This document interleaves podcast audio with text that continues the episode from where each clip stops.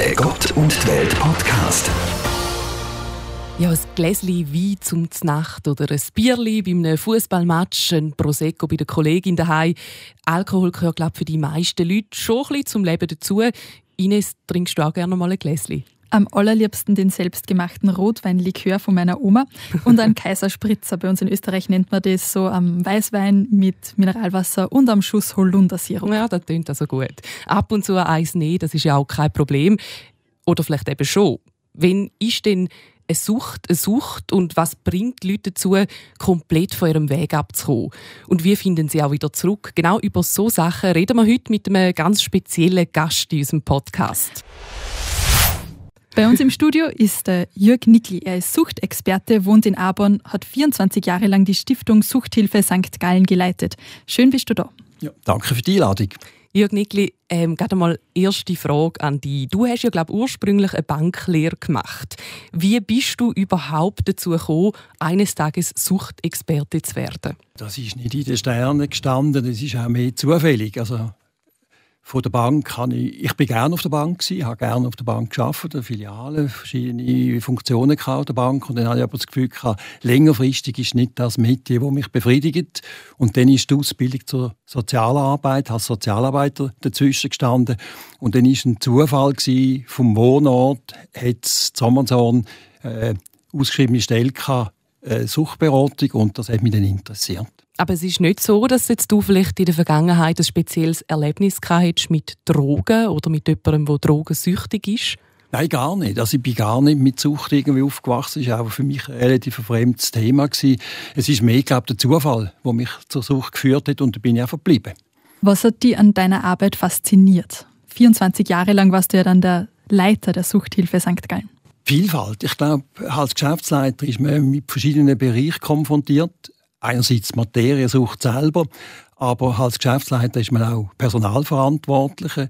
Mir ist verantwortlich für die Finanzen, für die Infrastruktur. Ich habe gerne renoviert und umbauen. Also ich glaube wirklich die ganze Palette von Tätigkeiten macht den Job sehr spannend.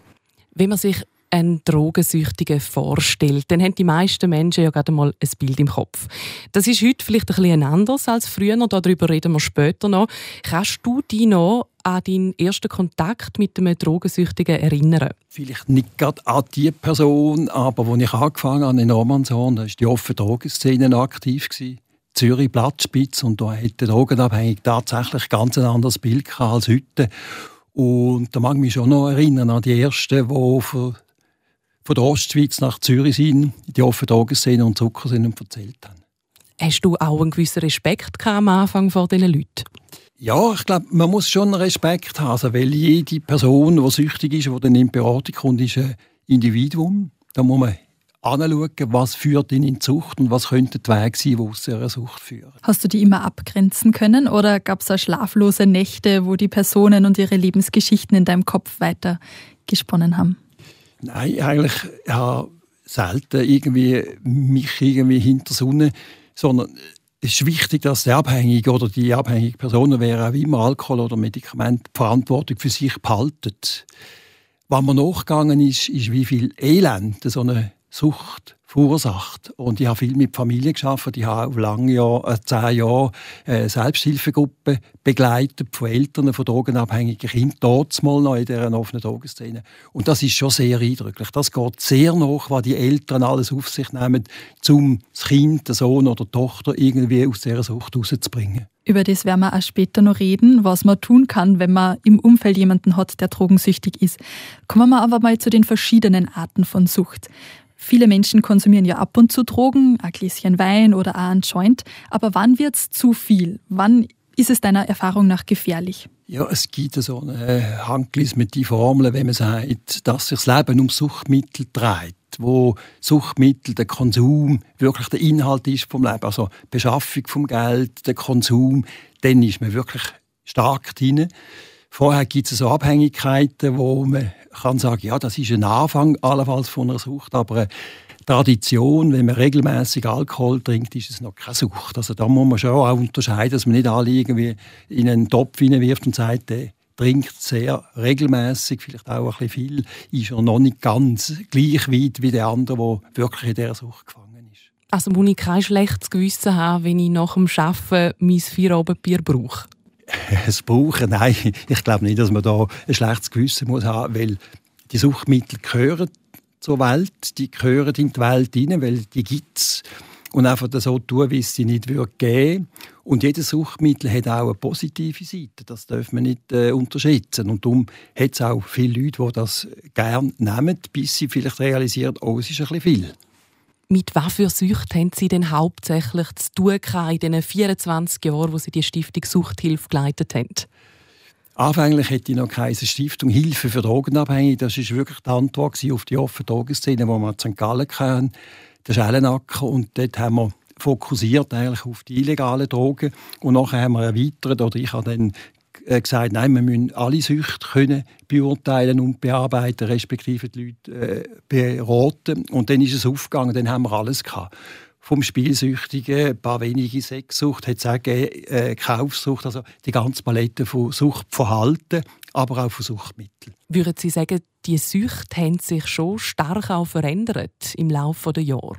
Vielleicht in der öffentlichen Wahrnehmung. In der Wahrnehmung, eben je nach Zeit, offene Drogen sind, hast du schon mehrfach gesagt, ist da tatsächlich im Brennpunkt von der Öffentlichkeit beim Sorgenparameter in der Schweiz drei Jahre lang auf dem ersten Platz, weil die Eltern haben sich wirklich massiv Sorgen gemacht, haben auch zu Recht massiv Sorgen gehabt, weil da hat es sehr viele Drogenabhängige gegeben, die Heroin konsumiert haben. Das hat sich zum Glück äh, reduziert und dann ist eine Zeit lang in St. Gallen oder in der ganzen Schweiz oder auf der ganzen Welt das, der Alkoholmissbrauch von Jugendlichen, das, die Alkopops oder auch die Komasauferei, die ist auch leicht wieder zurückgegangen. Der Alkohol hat nicht mehr die Bedeutung wie vielleicht vor 15, 20 Jahren.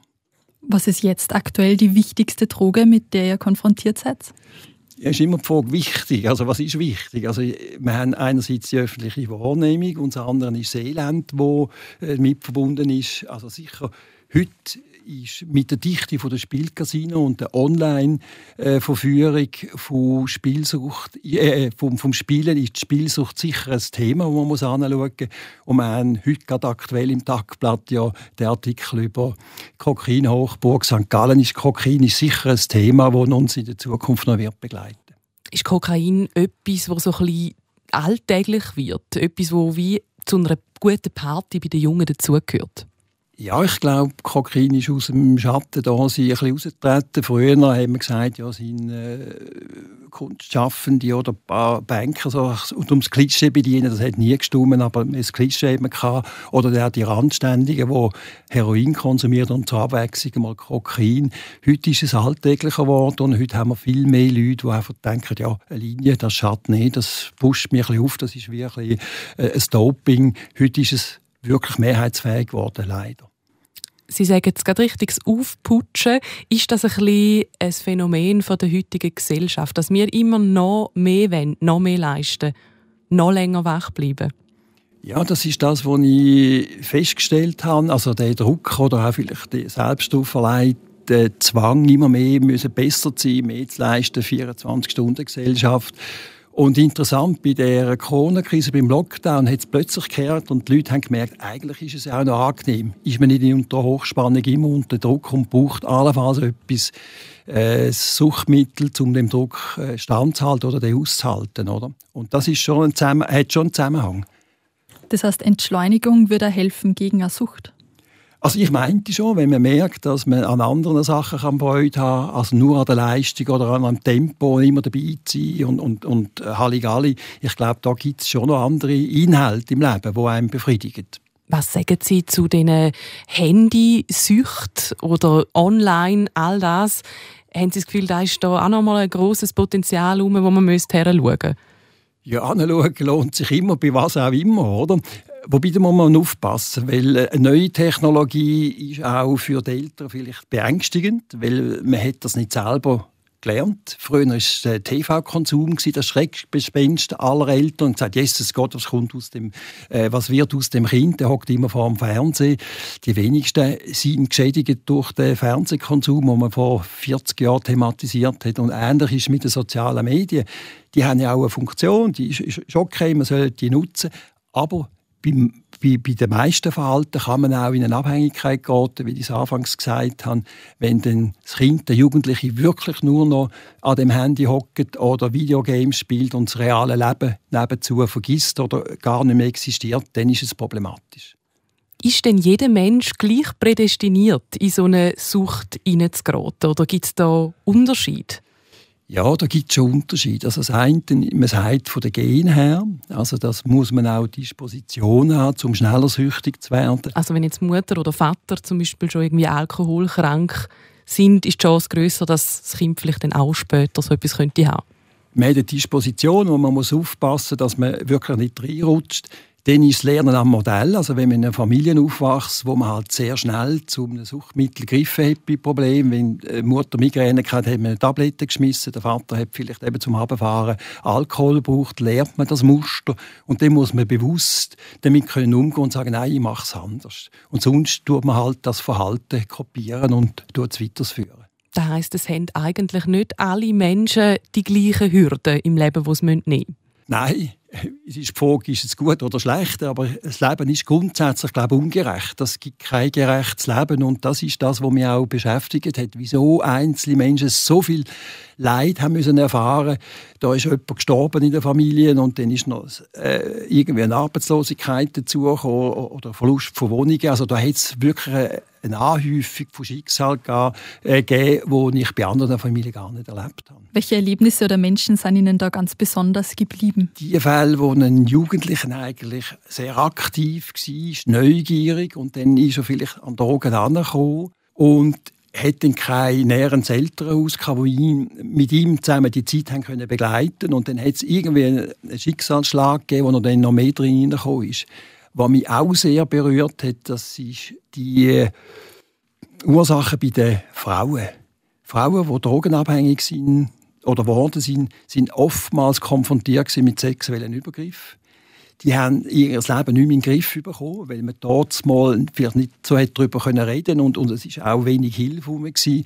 Und die haben sich dann in eine Sucht geflüchtet, um das Geschehen einigermaßen wegdrücken betäuben irgendwo durch oder betäuben, in eine, in eine andere Welt flüchten. Eine andere Welt. Das ist ja oftmals beim Suchtmittelkonsum eine Flucht von der Realität. Man, man taucht ein in eine Kunstwelt, in von deren Abhängigkeit von dem Sucht, von dem Rausch und Probleme hat er nicht gelöst, sondern sie werden einfach nur verdrängt. Ich finde es nur spannend, dass Sucht sehr ähnlich klingt wie Suchen oder Sehnsucht. Wonach suchen Süchtige, Ihrer Meinung nach? Ja, wie die meisten Menschen suchen der Süchtige nach Anerkennung, nach Liebe, nach Wertschätzung. Und das ist oftmals wie ein roter Faden in dem Leben von den Abhängigen, dass sie wenig Wertschätzung erfahren haben, wenig Liebe oder vielleicht enttäuschte Lieben, die sie erlebt haben. Und das ist dann ja, ein Suchtmittel kann ein bisschen das Gefühl kompensieren, aber nur vorübergehend und längerfristig ist man dann halt wirklich doppelt gestraft. Was glauben Sie, kann einem Halt im Leben geben? Ja, da gibt es viele Sachen. Also da, wenn ich zurückschaue, ist eine Frau stark heroinabhängig gewesen.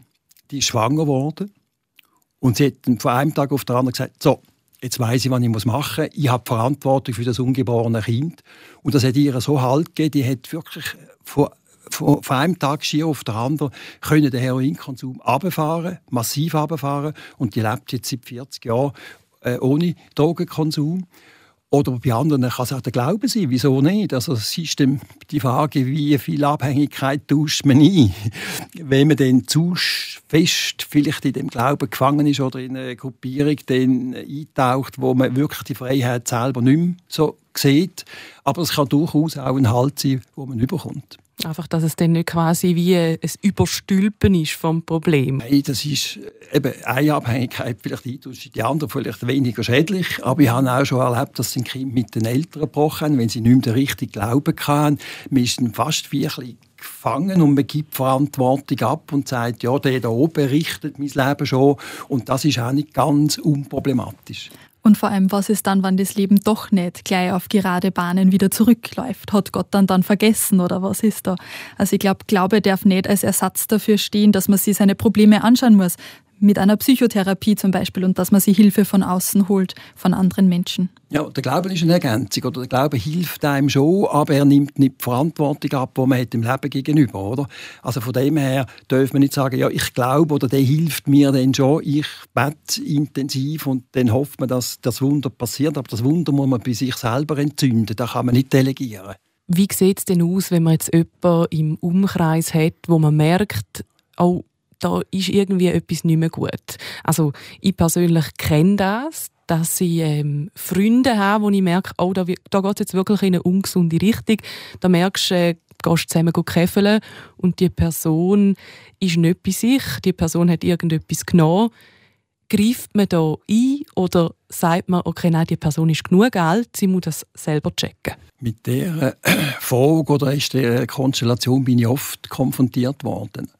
Weil es ist auch schön, dass die meisten Menschen helfen wollen. Und wenn man sieht, dass jemand leidet durch seinen Suchtmittelkonsum, Alkoholiker, Alkoholikerin oder schwer drogenabhängig, dann ist der Reflex, man möchte helfen. Aber oftmals ist es ein falscher Reflex, wenn man sagt, oh, du musst und man Druck aufbaut und du solltest, schau mal, das Leben hat doch mehr zu bieten. Ich glaube, dort ist wichtig, dass man wirklich die Verantwortung bei sich selber spürt, was kann ich machen, was will ich machen, aber ganz klar im anderen sagt, schau mal, es ist dein Leben.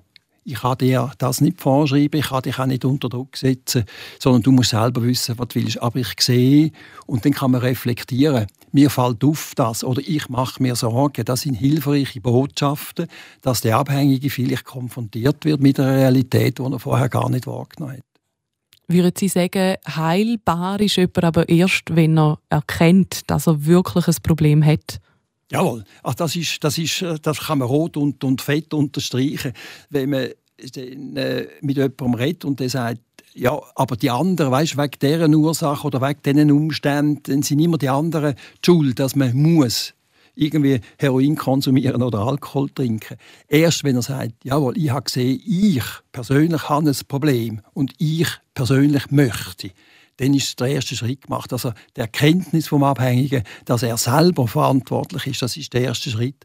Und wenn Sie das nicht spüren, wenn Sie im Gespräch sind mit jemandem, sei es als Eltern, mit dem Sohn oder als Partner, der immer noch in seiner Schienenwelt äh, lebt, wo er die Verantwortung kann abgeben kann, dann haben Sie eigentlich keine Chance. Eine Bekannte von mir, die Sozialarbeiterin ist, hat mir gesagt, oft müssen Menschen erst ganz am Boden liegen, ganz am Boden liegen, bevor sie sie wieder aufraffen können und neu starten können. Ist das auch Ihre Erfahrung? Weil das ist ja so schrecklich, jemandem zuschauen zu müssen, wie es immer mehr bergab geht. Ja, das ist leider schon ein Wort, also wo man sagt, jemand muss, wenn er eine Bilanz zieht, viel mehr Nachteile spüren, dass er sieht, nein, so geht es nicht weiter. Solange er es einigermaßen kann handeln, dass er die Finanzen kann irgendwie jonglieren, dass er beim Arbeitsplatz so geschmogen vorbeikommt und, und die Partnerin steht sowieso immer hinter ihm, weil sie co-abhängig ist, dann hat er wenig Gründe, um zu sagen, nein, jetzt muss ich etwas ändern. Aber wenn er wirklich vor der Entscheidung steht, äh, der geht zu euch und ich hänge an dieser Beziehung oder der Arbeitgeber mit der Partnerin zusammen sagt, du, jetzt musst dich entscheiden. Du kannst den Alkohol wählen, das ist okay, aber das ist deine Entscheidung, aber wir können dich nicht mehr unterstützen. Und dann, wenn er wirklich merkt, hallo, es ist fünf ab zwölf, dann kann es zu einem Umdenken führen was noch wundert, wie ich, bis jetzt früher noch immer geheissen, halt auch vom Elternhaus aus, ja, kiffen, das geht gar nicht, das ist eine Einstiegsdroge und, und geschweige denn irgendetwas anderes ausprobieren. Da müssen ja Sie als Suchtexperte auch der Meinung sein, äh, Drogen ja nicht, einfach immer die Finger davon lassen. Ja, das ist eine falsche pädagogische Haltung. Ich habe mal den Fehler gemacht bei meinem Sohn, der ist, weiß nicht, sieben oder acht gewesen. Ich hatte einen Holzhobel und der hat einen Ferienbub gehabt. Habe ich gesagt, schau mal, der ist oben, der ist gefährlich, den darfst du nicht anlängen. Ja, logisch habe ich Neugier geweckt. Ich hätte ihm gescheiter gesagt, wie man mit dem umgeht, dass wenn man den anlangt, dass man am Griff muss haben, nicht unten an der Schneidfläche und der hat sich prompt in die Finger, also in die Hand hineingeschnitten. Also ich glaube, für die Eltern das Verbot hilft nicht. Neugier zusammen mit dem Jugendlichen weg und sagen, du, wenn du das machst, bin ich dem vor, wenn man es erzählst. Und eher erzählen, wie man umgeht, wenn man allenfalls in Versuchung geführt wird, einmal zu rauchen oder Heroin zu konsumieren, dass man dann wirklich ganz nach ist und das Vertrauen gewinnt vom Jugendlichen, dass der erzählt oder von der Jugendlichen, vom, vom Mädchen. Aber ist nicht vor, dass wenn man so etwas ausprobiert, dass man dann merkt, oh, da gefällt mir, da bleibe ich? Ja klar, bei, bei allem, was man macht, gibt es eine gewisse Gefahr von irgendwie Absturz oder Nachteil. Aber wenn man wirklich die Neugier kann begleitet ausleben. Also Jugendliche sind per se neugierig. Die haben vielleicht mit 14 Freude, mal Alkohol zu trinken und fühlen sich wahnsinnig erwachsen, wenn sie irgendwo noch einen Alkohol bekommen. Das ist nicht problematisch. Wenn man muss darüber reden muss, oder wenn er das erste Mal wirklich ein volles Aufheim bringt, dass man dann sagt, du bist gegangen, ist das Werk heute so Zweig sein. Also ich glaube, es ist wichtig, dass man über den Konsum, über den Neugierkonsum kann reden Und wenn die Eltern merken, der Konsum hat eine Funktion außerhalb der Neugier, dann würden mir auch die Lämpchen rot leuchten. Dann muss man anschauen. Ich glaube, bei Alkohol ist diese Akzeptanz ja recht weit verbreitet, aber bei härteren Drogen dann nicht. Ähm, vor allem auch, wenn man irgendwie hört, ja, ähm, psychische Störungen sind ausgelöst worden, schizophrenische ähm, Episoden oder so durch den Konsum von Drogen. Ja, das höre ich viel. Ich bin eigentlich jemand, der sagt, man muss äh, Suchtmittel nicht per se verteufeln oder auch jetzt, jetzt grundsätzlich verbieten. Cannabiskonsum kann tatsächlich bei Einzelnen, die eine Disposition haben, vielleicht eine psychische Veränderung bewirken oder ebenfalls verstärken. Aber die meisten, die Cannabis konsumieren, haben keine psychischen Probleme. Da geht es immer wieder darum, wie viel das man konsumiert, wie häufig und aus was für Gründen. Und Gründe sind genauso wichtig wie die Problematik der Suchtmittel. Also ist es besser, wenn ich etwas nehme, wenn es mir gut geht, als wenn ich etwas nehme, wenn es mir schlecht geht? Ja, eindeutig. Also wenn es ihnen schlecht geht und sie nehmen etwas und sie merken, oh, das fährt nach einem gut ein, also das entspannt, das führt mich in eine, in eine entspannte Welt hinein oder in das Leben, das ist dann schon heikel, dass man sagt, das Erlebnis möchte ich wiederholen, oder?